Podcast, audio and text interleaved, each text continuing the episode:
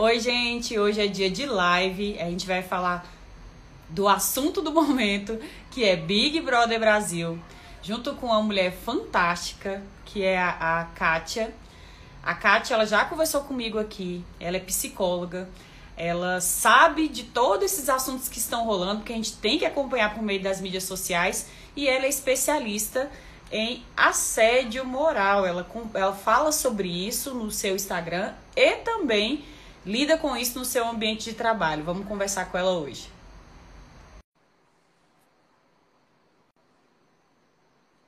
Conectando. Oi, Kátia.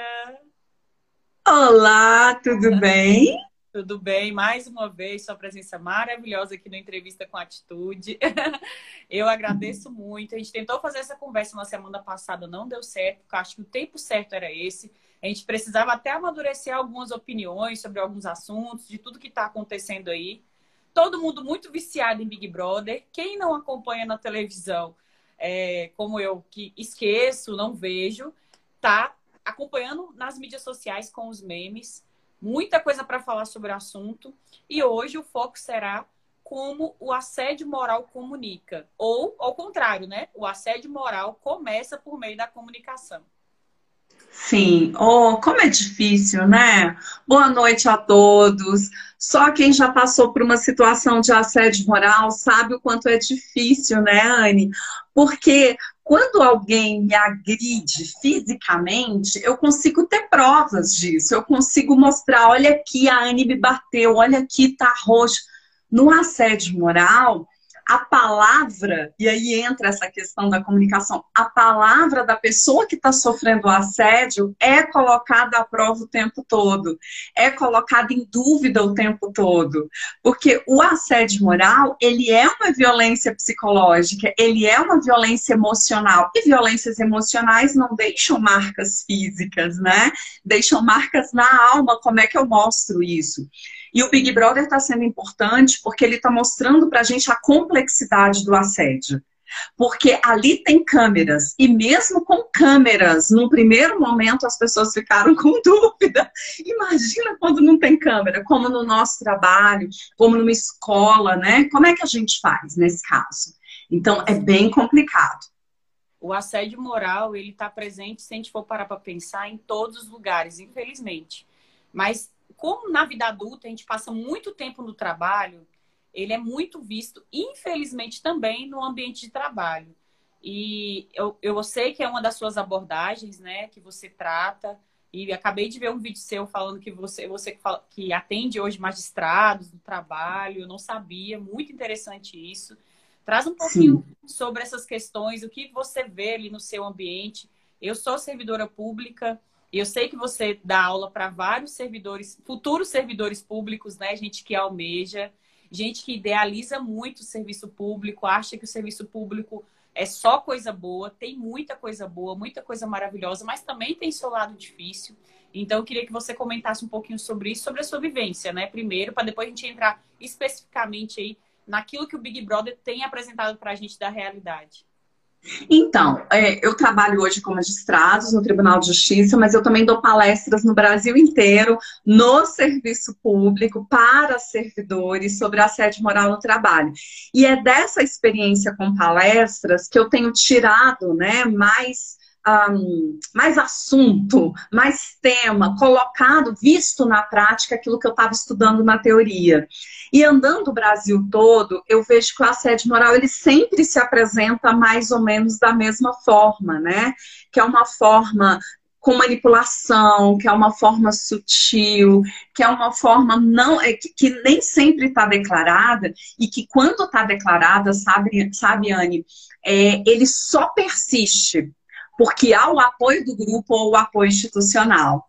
Os futuros servidores públicos, eu quero dizer assim, que eu amo ser servidora, eu amo ser servidora, eu defendo o serviço público, eu sou servidora há 22 anos, e por isso mesmo eu posso falar mal do serviço público naquilo que ele precisa melhorar, porque só assim a gente vai mudar. E os casos de assédio moral têm crescido muito aí no serviço público, e não deveria ser assim. Porque o serviço público ele nasce para ser colaborativo, pra, eh, não precisa de competição.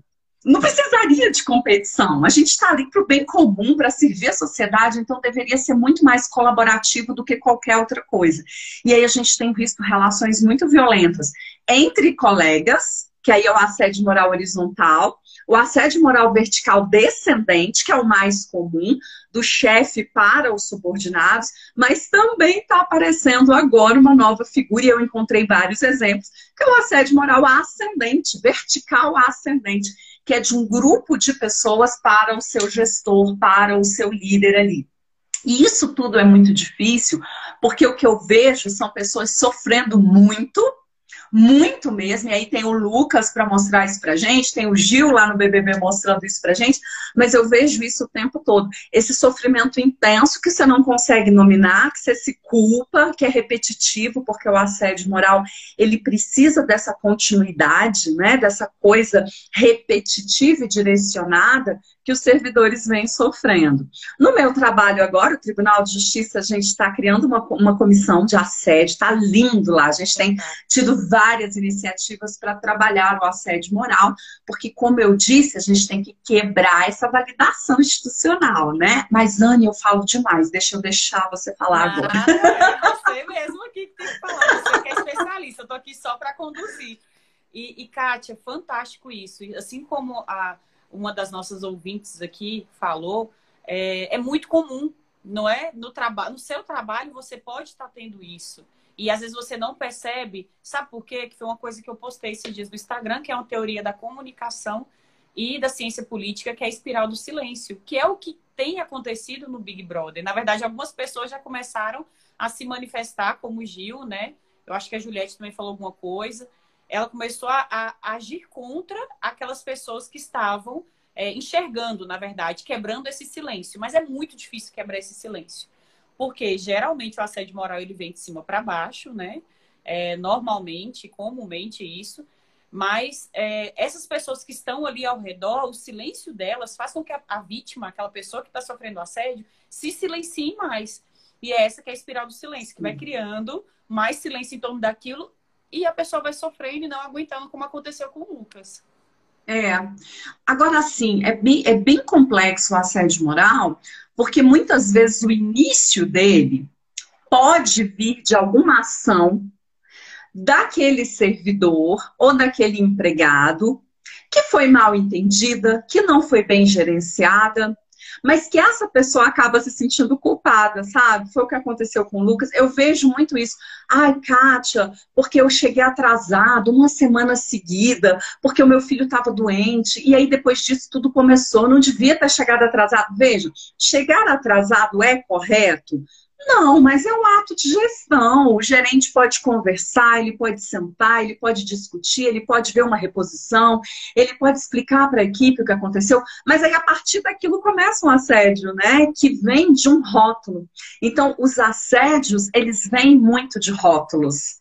Aquela pessoa, é, ou ela produz demais e quer roubar meu lugar, ou ela chegou atrasada, não quer nada com a vida, ou ela não é tão faladeira, então ela é estranha, ou ela é faladeira demais, né? Então, é, a, Juliette é essa prova, então eu tenho que. Então, tem uma dificuldade, Anne, de lidar com as diferenças na base do assédio moral. Então, o que, que a gente tem? A gente tem uma permissão do grupo, a gente tem uma dificuldade de lidar com as diferenças, e aí diferenças de todo tipo, inclusive de personalidades tem pessoas que são mais quietas, tem pessoas que são mais faladeiras, e isso não nos torna, em momento algum, inaptos para estar no ambiente de trabalho, mas a forma como se interpreta isso dentro do grupo pode gerar. Então, essa inabilidade gerencial e os rótulos também podem gerar assédio. E você falou do, do, do, da questão do silêncio, esse silêncio também acontece no assédio moral horizontal, Anne. Porque a força do grupo é muito grande. A nossa necessidade interna de aceitação, ela é intensa. A gente quer ser aceito no grupo. Eu vejo isso com a minha filhinha de 5 anos. Ela chega no parquinho, tá aquele bando de gente brincando, ela já chega, ela já olha, ela já vai lá, começa a conversar. Eu quero ser aceito no grupo de pessoas que eu nem conheço. Imagina no trabalho, que a gente passa muito tempo. Então, essa pressão do grupo ela é muito importante. E aí a comunicação entra forte nisso. Exato. A comunicação e a interpretação que eu dou, a fala do outro, o jeito do outro, é, ao comportamento do outro. Não é porque um servidor errou que ele vai errar para a vida toda, que ele vai ser rotulado. Não é porque alguém é diferente de mim que ele é menor e que ele não, que ele não me agrave, que o meu santo não bate com dele, que eu tenho que brigar com ele. Então, isso tudo precisa ser muito gerenciado, sabe? Nossa, muito. E eu vejo a complexidade até do gerenciamento, pensando no lado da comunicação, que você falou uma coisa, até que eu estou escrevendo sobre isso esses dias aqui em casa, é essa questão da interpretação, que é um pouco que a semiótica explica, porque cada pessoa interpreta de uma forma diferente. Cada pessoa, a partir das suas vivências, a partir daquilo que ela passou, é, por exemplo, a personagem, a Carol Conká, ela tem certeza que aquilo que ela está falando é muito verdadeiro. E você vê que ela tem é, problemas emocionais, enfim, não. Assim, claro que a gente julga quando a gente vê aquilo, a gente fala assim, meu Deus, que ela tá louca, ela tem problema. Mas visivelmente ela tem alguma coisa do passado, algum trauma, alguma coisa que reflete nas palavras dela, e ela tem muita certeza que aquilo tá certo. Então, ela está interpretando aquilo, não é porque ela é má, é porque ela interpreta a partir das vivências que ela teve, né? Então, acaba que fica muito mais complexa a situação, essa análise, esse gerenciamento, porque você lida o tempo todo com pessoas que tiveram vidas diferentes. É... E aí é onde a gente precisa entrar com uma comunicação não violenta, a gente precisa entrar com um líder atuante. Eu vejo no serviço público as pessoas em cargos de liderança sem conseguir se posicionar. O líder precisa se posicionar, ele precisa conversar. Chegou uma fofoquinha, eu preciso ir lá esclarecer. Eu preciso confrontar no melhor sentido da palavra, colocar as pessoas juntas para debater. Porque sem isso, eu vou criando esses, esses grupos né, que têm força porque o poder ele, ele tem vários níveis de poder, né, que a gente fala, e, e, isso pode sim adoecer uma pessoa que está fora desse círculo de poder. E a interpretação é muito importante. Teve um dia que eu estava numa reunião e eu tenho mania, gente, quando meu cabelo está sem trança, eu tenho vários cachinhos, né? Meu cabelo é crespo, tem cachinhos. Eu tenho essa mania incrível, Anny, de ficar mexendo no meu cabelo. É quase que um consolo. Então, se eu estou numa reunião muito tensa, eu fico ali girando aquilo, prestando atenção. É uma mania minha. E a minha chefe é maravilhosa, eu adoro a minha chefe hoje, eu acho que ela cresceu muito como gestora. Só que a gente tem um nível de, de amizade também. E aí ela me vendo mexendo naquilo, ela falou assim: Kátia, para de mexer nesse cabelo. Ai, meu Deus. Só que ela é a minha amiga. Então, eu tirei a mão e falei, ai, chefe, desculpa. Gente, isso deu tanta interpretação errada. As pessoas saíram da reunião falando: Nossa, você viu como ela te tratou? Aí eu, não, como que ela me tratou?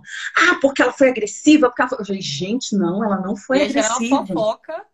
Pelo amor de Deus, não foi agressiva. Foi sim, você não viu. E aí é onde entra o nosso problema. A gente quer interpretar, e a gente está vendo muito isso com a Lumena, que é dar sentido para a vivência do outro. Antes de mais nada, eu preciso perguntar o que, que o outro sentiu. eu Exato. preciso perguntar Nossa, como é que ele interpretou. Não é? Então, assim, eu conheço amigas minhas que chegam umas para as outras e falam: e aí, sua vaca, tudo bem? Não sei o quê, não sei o quê. Se você não está naquele contexto, você fala: ah, você está sendo agressiva, eu não permito que você invalide a sua amiga. Não, minha filha, eu não estou invalidando. Esse é um apelido carinhoso entre nós. Então, a gente precisa muito perguntar para o outro como é que ele sentiu aquilo. Já tinha gente falando que foi racismo, já tinha gente falando que foi violento. Eu falei, gente, pelo amor de Deus, a minha chefe é minha amiga, tem liberdade para falar isso. Ela ela estava brincando, talvez até por eu ficar obsessivamente mexendo no cachinho, estava atrapalhando, mas tranquilo, a gente tem toda a liberdade para falar isso. Então a gente tem que tomar muito cuidado para não sair interpretando e dando sentido para o comportamento do outro. Esse é um cuidado, Anne, que eu desenvolvi ao longo do tempo. Eu não vou dizer para vocês que eu sempre fui assim, mas eu agora sempre pergunto. Eu tenho um colega de trabalho que ele estava chegando atrasado todo dia. E aquilo estava gerando danos para o trabalho. Eu cheguei para ele e falei: Eu queria saber por que você está chegando atrasado. Tá até gerando um incômodo na equipe, tá acontecendo alguma coisa com você, eu tô te sentindo triste, mas eu posso estar errado, tá acontecendo alguma coisa? Anne, estava acontecendo um turbilhão com aquela pessoa. Um turbilhão que a gente sequer imaginava. Então, é muito importante a gente não dar interpretação. E a comunicação não violenta fala isso. Que a gente precisa diminuir o julgamento e começar a falar daquilo que a gente sabe. E a única coisa que eu sei, Anne, é o que eu estou sentindo. Eu não sei o que você está sentindo. Eu posso dizer para você, Anne, eu estou me sentindo desconfortável porque você passa por mim não fala comigo. E aí você vai dizer, Kátia, me desculpa, eu sou míope, eu não te vejo, eu não quero usar óculos, me perdoe. Então a gente consegue conversar. Agora, se eu vir e falar assim, a Anne é metida, porque ela passa por mim não fala. A Anne, menina, ela só fala com gente rica, viu? E aí eu começo a, tra a tratar isso, que é tão pequenininho no meu setor, isso pode virar um assédio todo mundo, na força do grupo, pode começar a duvidar de você. Por uma coisa simples, que a gente podia ter esclarecido. Olha Nossa, como é grave, né? Bom, Kátia. E outra coisa muito importante assim, que você falou é a questão da liderança. Porque assim, gente está conversando com meus melhores amigos, né, que me conhecem há muitos anos, e eu falei assim, eu me vejo muito na Carol Conká. E o povo falando que absurdo. E, não, aí uma delas, né, já falou, você é louca, não sei o que, que já que é mais assim, é cuidadosa e tal. Aí o meu melhor amigo mesmo, ele já falou assim: é sim, você parece muito. E, assim, só que eu sou uma pessoa, é, eu falo assim, treinada. Igual você falou, eu era daquele jeito, daquele jeito que eu falo assim, é, uma pessoa super que tem o espírito de liderança. E quando eu chego, eu já meio que tomo conta daquele lugar. E as pessoas, isso assim, é muito inconsciente, né? Porque não sei explicar, né? Você que é psicóloga vai saber explicar mais do que eu. Então, se eu chego e qualquer coisa que eu falo, parece que aquilo dali vira uma ordem. Talvez pelo jeito de me posicionar, pelo jeito de comunicar aquilo dali. E fica parecendo que eu estou tentando impor alguma coisa. Então, assim, eu tenho trabalhado, então eu vejo muito isso nela, que ela, ela chegou, do nada ela virou a líder. E tudo que ela começou a fazer, ela começou, girou em torno dela e ela tomava decisões para todo mundo e tudo mais, e começou a dar ordem e teve aqui, tudo isso que aconteceu. Então eu vi, me vi muito isso nela, sabe? E na hora uhum. eu disse, nossa, como o meu treinamento comigo mesma, principalmente aprender a usar o silêncio, que foi uma coisa que eu aprendi muito com o tempo. Então, toda vez eu gosto muito de falar isso aqui no, no Instagram e escrevo, estou escrevendo o segundo livro, e no meu segundo livro também terá um capítulo só sobre o silêncio, porque eu vejo quanto o silêncio me ensina, né? Assim, é... De me controlar nesse sentido, de não ser explosiva, de não falar o que eu quero, de não ter, ter minha hum. voz de comando ativa. Mas sabe, isso não, isso não é defeito. O problema da Carol com K é que ela ela é manipuladora. Ela desenvolveu essa estratégia de manipulação.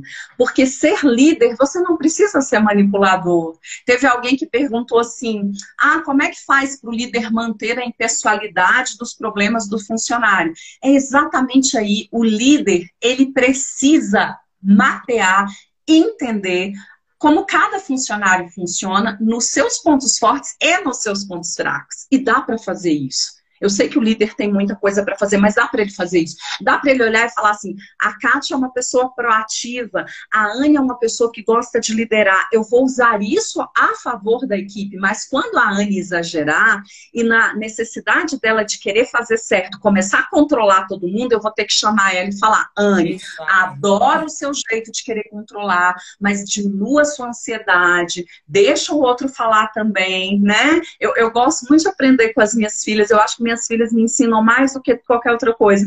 E eu me lembro que a mais velha, quando estava no jardim, a professora falou assim: sua filha adora falar, não sei quem ela puxou, né? Ela adora falar, mas eu já falei para ela: ó, oh, tem que deixar o coleguinha falar também. E tem horas que eu tenho que deixar o coleguinha, mesmo tendo esse espírito de equipe, sabe? esse espírito de liderança. E para liderar, eu não preciso manipular. O que o líder precisa é mapear pontos fortes e fracos, e tudo aquilo que sair para a polaridade, o líder tem que intervir. Só que o líder não quer intervir na polaridade. E quando eu falo polaridade, é aquele servidor que fica coado num canto, é aquele servidor que chega e não fala com ninguém. Eu preciso atuar nessas polaridades. Então, isso aí é extremamente relevante. Eu já me via mais na Juliette. Sabe como que eu me via na Juliette? De chegar num ambiente e querer que todo mundo goste de mim. Então eu fazia aquele esforço para ser bem-vinda, para mostrar que eu sou legal, que eu tô ali para ajudar todo mundo. E isso nem sempre foi bem lido. Então você que vai entrar num novo local de trabalho, pensa nisso também, porque o Big Brother foi assim, tava todo mundo chegando no novo local de trabalho, né? Um trabalho também. Mapeia o ambiente, Olha como é que está sendo feita a comunicação, como é que essa comunicação está sendo construída, é, quem é que você tem mais afinidade. Não precisa fazer todo mundo gostar de você, não precisa fazer todo mundo não olhar para você também, né? É, você pode se colocar, mas cada coisa no seu tempo. Eu acho que faltou um pouco isso da Juliette. Ela entrou com tanta vontade de, de, de, de, fazer todo mundo gostar dela, né? De ser acolhida. Claro, gente, ela viu ídolos dela ali também, né? Imagina se eu entro numa casa e dou de cara com o meu ídolo ali, né? Ia ser difícil para mim também no primeiro momento, conter minha euforia. Mas, gente, não importa. Nada é justificativa para o assédio. Nada não. é justificativa para manipulação. Nada é justificativa. Nem aquele servidor que faz coisas erradas, absurdas, ele está te dando aval para ser assediado. Ele precisa de intervenção. E essa intervenção pode vir do grupo, pode vir do gestor, mas dentro de uma comunicação não violenta. Nossa, muito bom, Kátia. E, e, essa questão da liderança, né? É, o como líder ele tem que ser treinado para lidar com essas situações. E uma coisa que você falou também que eu acho muito importante a gente ressaltar, principalmente para quem está assistindo, que é aluno da Kátia e quer ser servidor público, é que se é, prepare o seu emocional, prepare para aquilo que você vai enfrentar lá dentro, mas também esteja disposto a ter é, trabalho ou lutar com você mesmo para você aprender coisas sobre o sistema que está ali incluso e mudar, porque há possibilidade de mudança. E principalmente uhum. essa questão assim, você vai ser líder não só por sua competência, porque hoje o serviço público, eu vejo que ele, é, por não ter tanta meritocracia em alguns, alguns órgãos, né? Você acaba sendo muito por sua competência de trabalho. E tem que ter uhum. competência emocional. Infelizmente, uhum. a forma como é selecionado hoje numa prova, por exemplo, é só competência, é, não inteligência, né? Cognitiva, posso dizer assim. Porém, esquece dessa parte do trabalho emocional da pessoa, que é muito importante, né? E tudo isso que a gente está falando aqui tem a ver com comunicação e emocional ao mesmo tempo. Porque as suas Sim. emoções, o que sua boca fala é que o coração está cheio, já dizia a Bíblia. E o coração no sentido de emoções, né? É, é. E aí é importantíssimo a gente se cuidar. Entra essa questão do autocuidado, é importantíssimo. Eu preciso saber quais são os meus pontos fortes, eu preciso saber quais são os meus pontos a melhorar e ir trabalhando isso na terapia, com leituras, né? Se eu não posso pagar uma terapia lendo, ouvindo pessoas, aprendendo a melhorar esse meu lado, sabe? Esse lado sombra que o Jung já falava, né? A gente tem que melhorar esse lado sombra aí. Por quê? Para que quando você tiver que enfrentar situações adversas, porque a vida da gente é assim, nem todo mundo gosta da gente, esse foi um grande aprendizado na minha terapia, viu, gente? Que a gente precisa trabalhar, porque às vezes a gente quer que todo mundo goste da gente, não vai gostar, é também é, se fortalecer para esses não, se fortalecer para essas pessoas difíceis, não é? é? Não ser essa pessoa difícil. Eu sempre falo isso com a minha chefe. Eu falei, olha, o serviço público está cheio de Carol com K, está cheio de Lumenas. Por favor, se um dia eu estiver me comportando assim, me fala. E ela ficou rindo, né, quando eu falei isso. Porque às vezes tem esse eu oculto, tem, tem uma ferramenta, Anne, não sei se você já viu chamada janela de Johari. Eu acho super legal a janela de Johari para as relações interpessoais, essa coisa. A gente tem um eu que é aberto, mas a gente tem um eu que é oculto e tem um eu que é inconsciente. E a gente só vai acessar esse eu inconsciente com a ajuda do outro é o outro que vai dar esse feedback pra gente, né? Então, é esse outro amigo, até inimigo seu, que vai dizer, Anne, você é líder, mas você também é controladora. E aí eu vou ficar, opa, peraí, sou controladora? Ô, Kátia, você é super legal, mas tem horas que você fala demais, já me falaram isso. Tem horas que você fala alto demais. A gente tá querendo trabalhar e você tá falando alto. Opa, então peraí, deixa eu falar um pouco mais baixo, né? Deixa eu me dosar mais aí. É esse feedback que a gente precisa dar pro outro, não é ficar falando mal dele, assediar esse outro por ele ser diferente da gente, né? Nossa, e é uma coisa também que eu falei essa semana no Instagram, que é sobre a fofoca institucional, né? A comunicação, ela estuda a fofoca institucional como comunicação informal. E tem o um lado positivo da comunicação informal, que é dentro do ambiente de trabalho, às vezes a comunicação formal, que seria, por exemplo, o meu trabalho lá no, no meu setor, que eu sou da área de comunicação, eu sou responsável pela comunicação interna. Então, falhou comunicação interna no ambiente de trabalho, todo mundo ali do trabalho começa a fazer conversinha sobre o que está acontecendo. Então, isso é uma forma de comunicação informal.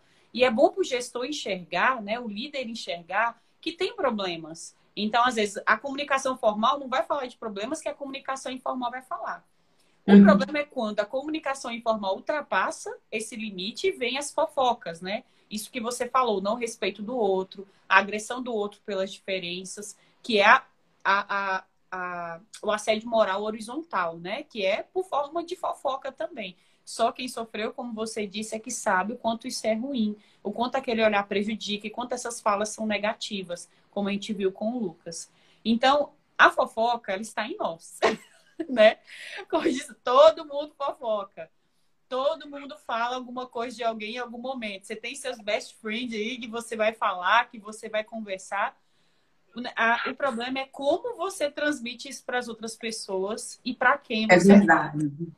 Você sabe que tem um lado no nosso cérebro que, é, que a fofoca age num, num, ambiente no nosso cérebro responsável por recompensa. Olha isso, gente. Meu a Deus gente se sente muito tipo chocolate, assim, a gente se sente bem recompensado com a fofoca, né? Sabendo disso, eu instituí o meu jeito de fofocar. Sabe como que eu fofoco, mãe? Com a própria pessoa, sabe? Eu ligo para minha amiga e falo assim: amiga, eu tô doida para fofocar. Vamos falar da sua vida? Ai, menina, eu fiz. Mas, menina, tu é besta, hein? Como é que você fez isso? Eu não acredito e morreu ali, tá? É, entre eu e aquela pessoa, é, alimentando essa coisa aí no cérebro, mas ao mesmo tempo desabafando ela também, é isso falar mal do outro, esparramar coisas, ainda que verdadeiras, mas que o outro ainda não te autorizou a falar, principalmente no ambiente de trabalho, pode trazer sérias consequências. Eu já li relatos e já presenciei em algumas instituições públicas suicídio no trabalho por causa de assédio moral. E aí, quando a gente vai ver, o assédio moral se manifesta de várias formas. Eu posso assediar alguém como gestor silenciando essa pessoa não deixando essa pessoa falar. E a gente viu isso com o Lucas, né? Ah, não fala. Não, espera. Ai, cala a boca. Não, não me dê. Com a Juliette também. E isso, quando é frequente, quando é repetitivo, vai causando sérios danos à saúde emocional. Eu posso cometer assédio com outro, implicando com comunicação não verbal com aquela pessoa. Então, a pessoa chega, eu já reviro os olhos, ela vai falar, eu já faço assim. E aí a Carol, ela faz muito isso no BBB, né? A pessoa vai falar, eu Estou é, comunicando. Eu estou afetando aquela pessoa de alguma forma, né? Eu posso assediar não passando informações para aquela pessoa, eu posso assediar dificultando o trabalho daquela pessoa para ela pedir para sair. Então, tudo isso vai, porque como é muito sutil, vai provocando, alterando o seu estado emocional de uma forma muito intensa. E algumas pessoas podem se tirar a vida por causa disso. Imagina a nossa responsabilidade, não é? Então, Nossa, eu já tenho ali, de repente, uma pessoa em depressão, eu já tenho uma pessoa mais vulnerável, ou às vezes não, viu, gente? Às vezes aquela pessoa tá ali fortalecida, mas aquilo vai por anos desgastando essa saúde emocional que a pessoa perde o sentido. E quando eu perco o sentido do trabalho, é gravíssimo isso. O assédio moral faz isso. Eu, quando eu perco o sentido da vida, o assédio moral faz isso. Ele não fica só no trabalho as pessoas falam isso, né, Anne? Ai, saí do trabalho, agora vou para casa e deixo o trabalho lá no trabalho. Não. Você sai do trabalho, o trabalho não sai de você. Então, você leva isso para suas relações. Você pode ter problema no seu casamento, você pode ter problema com seus filhos. E nós somos sistêmicos. E aí a gente tem que ter muito cuidado com o outro e muito cuidado com a gente. Nas nossas comunidades. Tem uma coisa que eu tenho certeza que essa pessoa que faz isso, que é a porrinha, por exemplo, gente que fica tentando caçar o motivo para implicar com o outro, que faz essa comunicação não verbal que você disse, essa pessoa também está muito ferida. Essa pessoa está doente. Então, ela está fazendo isso porque ela é uma pessoa doente também. E eu, a minha estratégia de lidar com esse tipo de pessoa no trabalho é, às vezes, é, ou me afastando de vez, quando não tem como, assim, como eu posso me afastar, ou me aproximando dessa pessoa e sendo o contrário dela. Então, assim, uhum. é, E, e, essa pessoa, ela se quebra. Isso já aconteceu, ela se quebra porque você faz ao contrário dela, que ela espera que você tenha, que ela sabe que tá te machucando. Uhum. Ela tem muita certeza que tá te machucando, ela espera que você revide. Então, assim, é. É, eu tinha uma chefe no, no, banco ainda, maravilhosa, a Paula, que uma vez um cliente chegou xingando, ela xingando a, todo mundo, aqueles clientes que chegam xingando tudo quanto é nome feio. E ela quase levantou e falou assim: sou eu mesmo, pode falar comigo. Ela tem tanta certeza de quem ela é que a pessoa pode falar mal dela, pode prejudicar, tentar prejudicá-la, que ela vai ficar firme. Que é o, o, o, que acontece comigo, né? Claro que você tem ba baqueia, mas quando a pessoa fala coisa comigo, eu fico firme e tento fazer o contrário. Não é fácil. Não estou falando que esse é o segredo, mas é hoje minha forma de lidar, porque eu sei que aquela pessoa está fazendo para me prejudicar, para me ver mal. É. Ela gosta, mas porque ela tá mal. É, isso é verdade. A gente, eu, eu falei ter cuidado com a gente com o outro, né? E aí é, falaram assim, mas é muito difícil ter cuidado com você e com o outro. Quando eu digo cuidado com o outro, não é que eu sou responsável pelo problema do outro, gente, eu não sou. Cada um precisa lidar com a, os seus, os seus, é, as suas rachaduras, né? Cada um precisa ir ali trabalhar e consertar. Eu concordo com você que quem faz assédio moral tem as suas questões também. Nós desenvolvemos estratégias de enfrentamento para lidar com a vida. Querer agradar todo mundo é uma estratégia de enfrentamento. Ser agressivo com todo mundo é uma estratégia de enfrentamento. Só que é uma estratégia de enfrentamento que não está sendo boa para o coletivo, nem para aquela pessoa pessoa. Então, eu tenho que melhorar essas estratégias de enfrentamento.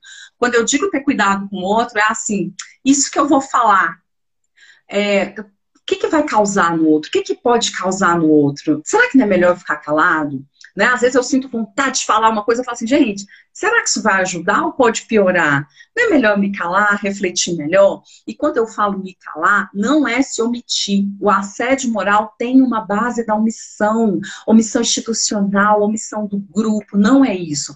A gente precisa enfrentar pessoas difíceis. Eu tenho uma palestra que chama Como Gerenciar Conversas Difíceis, que é isso, sabe, Anne? Tem pessoas que são mais difíceis porque elas estão mais feridas, porque elas desenvolveram estratégias de enfrentamento mais de resistência, de colocar muros mesmo. E o gestor ele não pode se omitir disso, por isso que é difícil ser líder. Né? Líder não é para qualquer um, porque a liderança exige essa competência de gestão de conflitos, de conversar, de resolver questões difíceis. E eu conheço vários gestores né, no serviço público que tem um servidor difícil, que já está rotulado de difícil, e ele fala: ah, não, deixa ele para lá, deixa ele sem nada. E aí aquela pessoa fica lá sem fazer nada, no canto dela. Mas isso não pode acontecer. Eu preciso convocar essa pessoa à ação. Eu preciso tirá-la deste lugar, deste rótulo, sabe? E isso não é fácil. É uma estratégia extremamente complicada, mas a gente precisa quebrar esse ciclo de assédio. Quanto mais eu sei, ah, eu já entrei em instituições e falo assim: ah, todo mundo sabe que ela é a pessoa dificílima aqui.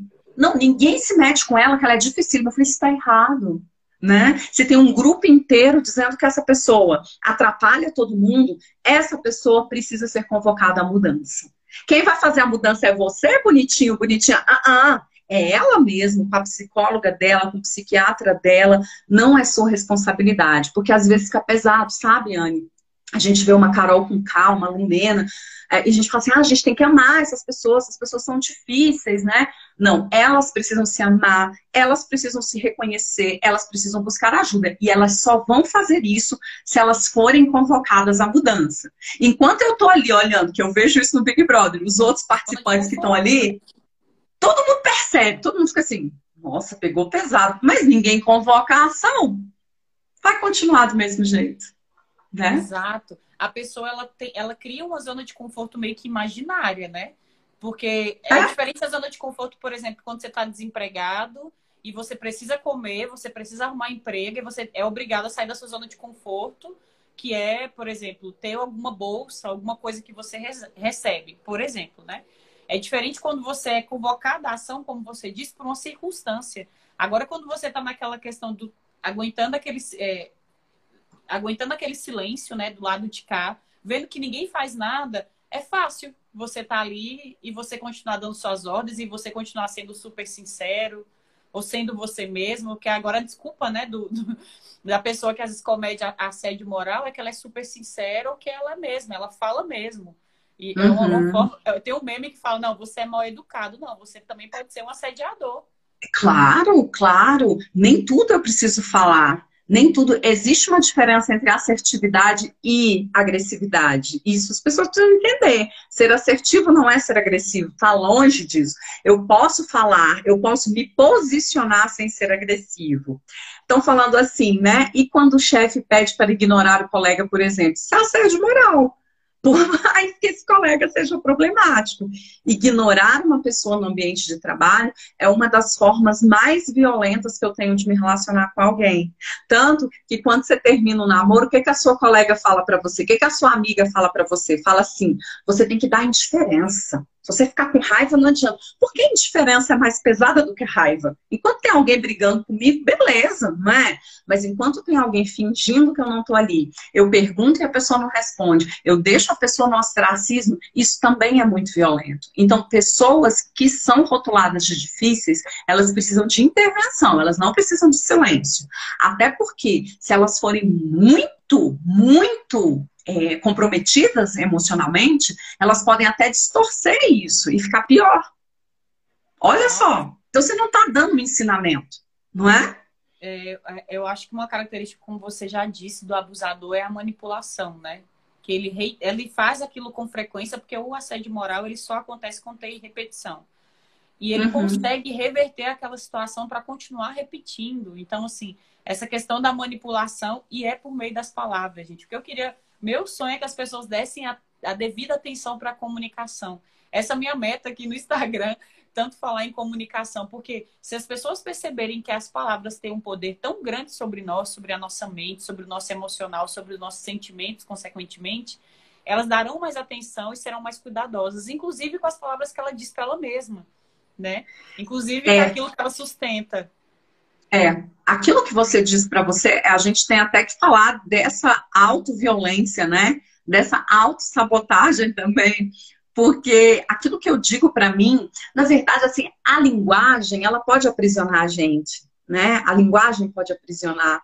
Então, essa linguagem interna, ela precisa ser olhada também. Eu, eu, eu vejo pessoas muito violentas consigo, sabe? Pessoas que dizem, ah, eu sou assim. Ah, eu nasci assim, eu sou burra mesmo. Ah, eu sou feia mesmo. Ah, eu, ah, eu nunca acerto. Nossa, eu sempre desisto. Isso, isso é muito violento, sabe? Com você mesmo. Né? É, você tem que virar e falar, eu errei, mas eu aprendi com isso, né? Tem uma pessoa falando que ser chefe é fácil, ser líder e formar equipe unida, entusiasmada, é que não é para qualquer um.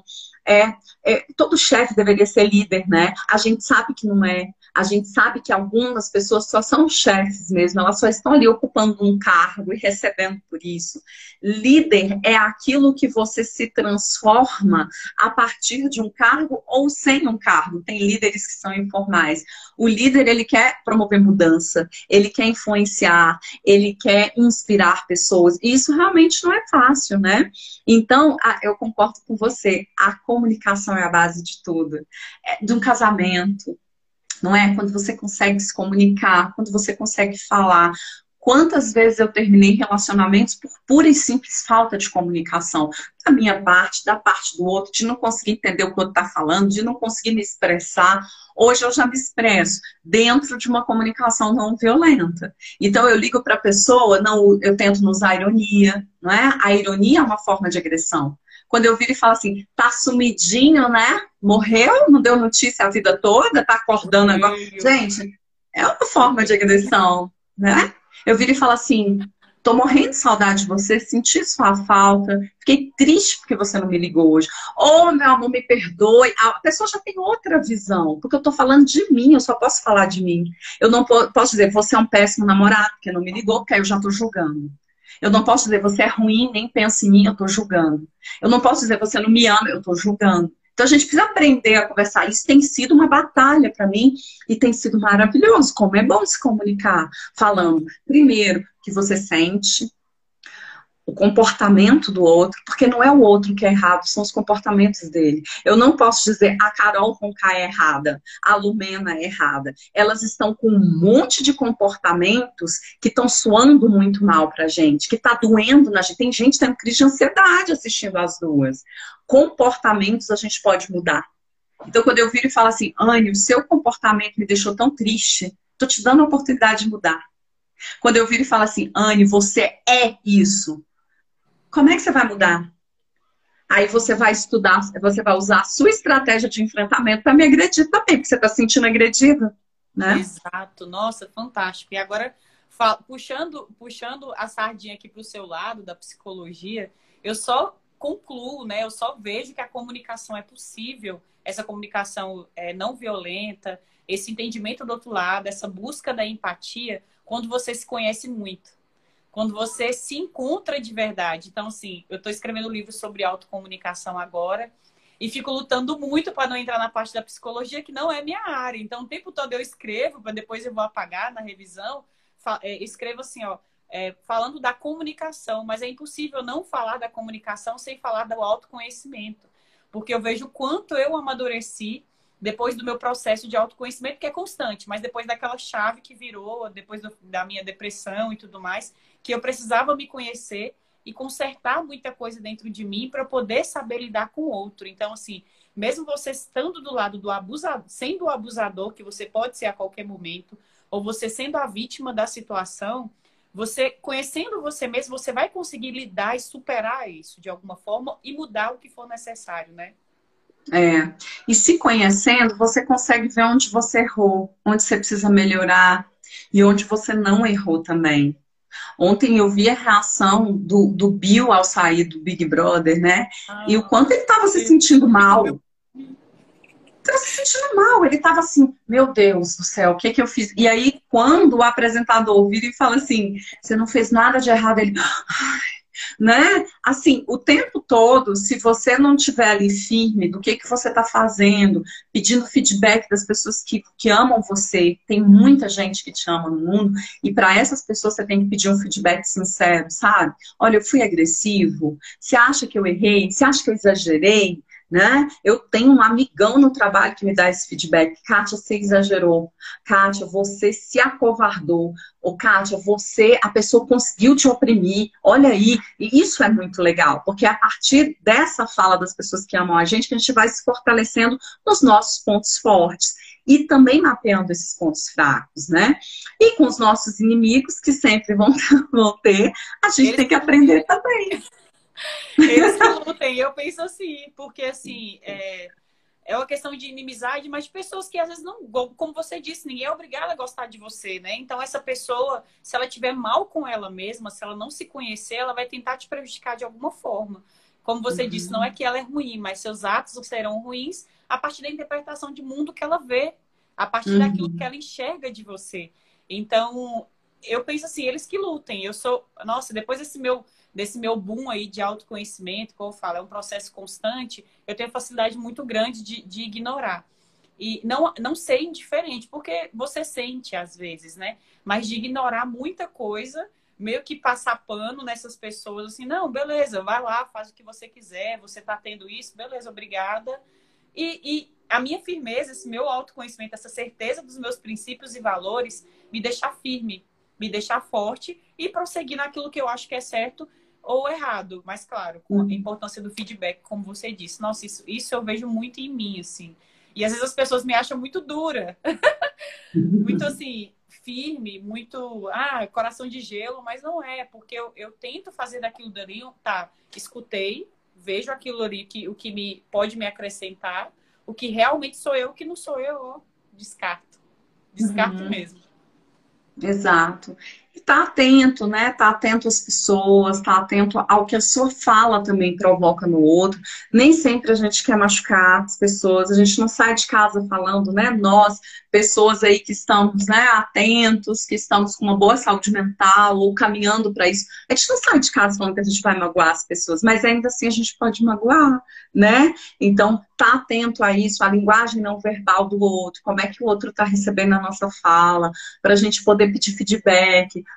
para a gente poder se policiar. Isso aí eu tenho feito também, né? Respeitar aquele dia que você não está bem. Tem dia que você não está bem, né? Seja por uma alteração hormonal, seja por um problema pessoal, mantenha-se mais calado, mantenha-se mais na sua, não procura descontar no outro, né? Então, isso tudo a gente precisa ir construindo nesse processo de autocuidado, de autoanálise.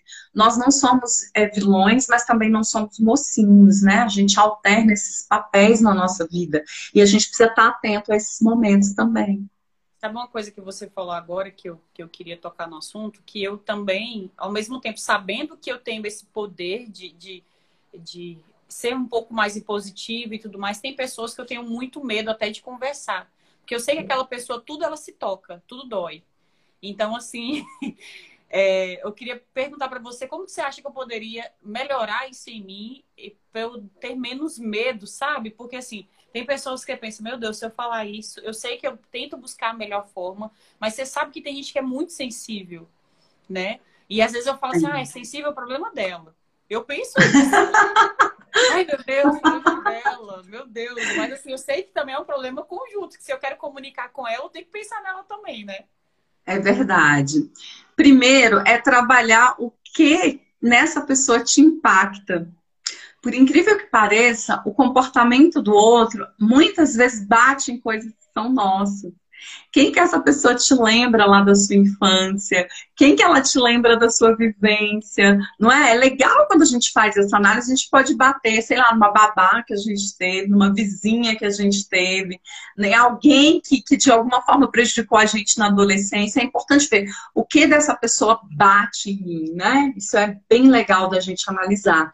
E segundo, entender que existem diferenças. Por isso que eu bato muito na tecla de que a liderança tem que ser contingencial, de que a liderança tem que ser personalizada. E aí, no ambiente de trabalho, a gente tem que começar também a personalizar os nossos comportamentos e a nossa comunicação. Tem gente que eu vou poder chegar e falar tudo. Tudo agressivamente, agressivamente não, mas mais firme, eu posso falar alto e aquela pessoa vai entender, ó, tranquilo. Tem pessoas que eu vou ter que falar mais baixo, que eu vou ter que falar mais devagar, porque ela tem vivências que uma voz mais alta pode despertar nela. E se a gente tiver um pouquinho de atenção, a gente vai personalizando a nossa forma de lidar com o outro, sabe? Para é, é, a gente fala assim, ah, tem que tratar todo mundo igual. Não, para eu tratar todo mundo igual, eu tenho que ir nas diferenças e respeitar essas diferenças, né? Uma pessoa que se ressente de tudo ou que se afeta com tudo é uma pessoa que está numa fase delicada da vida dela, que deve ter sofrido alguma coisa ou que não foi muito frustrada e não está conseguindo lidar com esses nãos.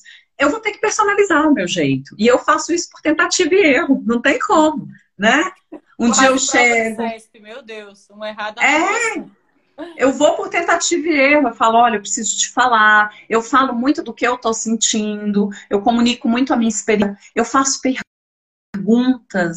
Uma boa forma de lidar com pessoas difíceis, e aí pessoas difíceis, ou mais agressivas, ou mais... é fazer perguntas né? Posso falar com você agora? Qual a melhor horário para falar com você? É, tá tudo bem? O que, que você acha disso, né? Porque aí, o que, que você acha dessa ideia que eu trouxe para você? Ah, Kátia, mas é demais também, né? Não, não, você partilha com ela. Porque às vezes o que ela não teve, nunca teve, foi isso. Alguém que partilhasse, alguém que perguntasse, alguém que ouvisse, né? Nossa, Kátia, muito bom. E amei a nossa conversa hoje. Ficaria com você aqui conversando por horas, falando sobre esse assunto e sobre vários outros que eu acho que a gente pode conversar ainda. Você vai ser sempre minha campeã aqui das entrevistas com atitude. que pena nossa, que acabou! Sempre, quando tem alguma coisa, eu falo, meu Deus, eu preciso chamar a Kátia para conversar sobre isso, porque, meu Deus, que mulherão. Muito obrigada, tá? Por dispor seu tempo, sua paciência para nossas conversas. E, e, e, te admiro muito, né? Eu sei que todos os seus alunos que estão aqui assistindo te admiram também. Então, eu sei que eu estou transmitindo essa mensagem por eles. E obrigada por acrescentar mais aí no nosso conhecimento. Espero te ver mais vezes aqui. E agora, gente, tudo, tudo vai lá para o YouTube, para o Spotify. Quem não pôde escutar toda a conversa pode depois. E muito obrigada, minha amiga, assim, por ser essa pessoa maravilhosa. Sempre, sempre, quando tem conversa com a Kátia, a Kátia ganha mil fãs aqui no Instagram. Que bom! bom, eu fico feliz. Me convida sempre, tá? Eu gosto muito de falar desses assuntos que são assuntos que eu também estou construindo. Eu adoro falar daquilo que eu errei, eu adoro falar quando eu acerto, porque é assim, é nos erros e acertos que a gente vai se tornando melhor. Não adianta a gente querer ser sempre bom, né? É acertando, é errando. Eu espero voltar aqui para falar mais disso também. Nossa, amo também. Muito obrigada.